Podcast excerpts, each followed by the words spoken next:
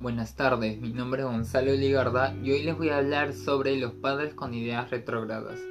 Actualmente vivimos en una sociedad la cual se está sometiendo a cambios repentinos, pero muchos de estos cambios no suceden ya que la mayoría de personas que lo apoyan son jóvenes con nuevas ideas de cosas como que la ropa no tiene género, que todos somos iguales independientemente de nuestro color de piel o nuestro nivel socioeconómico, etc.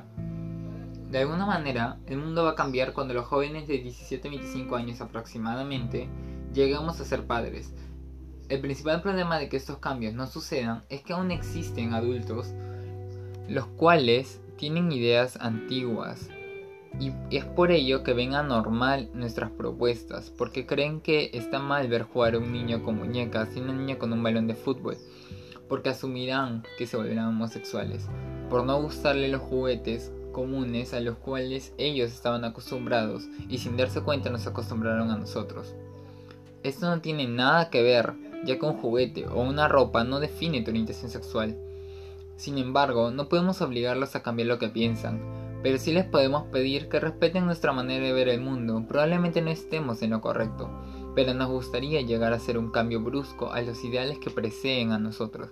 Y si bien es cierto que para referirse a nosotros usan el término generación de cristal, y el motivo de ello es que tendemos a dañarnos por comentarios racistas, homófobos, machistas, etc., es por el hecho que no queremos normalizar el ofender a un cierto grupo de personas solamente porque las personas que ofenden se sienten superiores a ellos.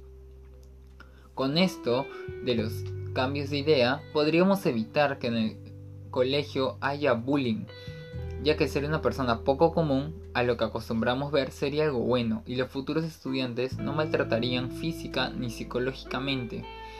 Eso ayudaría a que tengan un mejor desempeño escolar y buenos recuerdos para su futuro.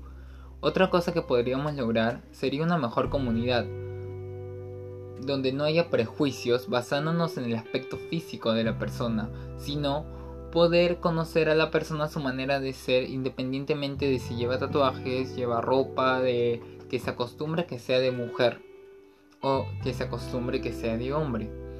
Y poder llegar a tener una mejor convivencia con las personas de nuestro entorno.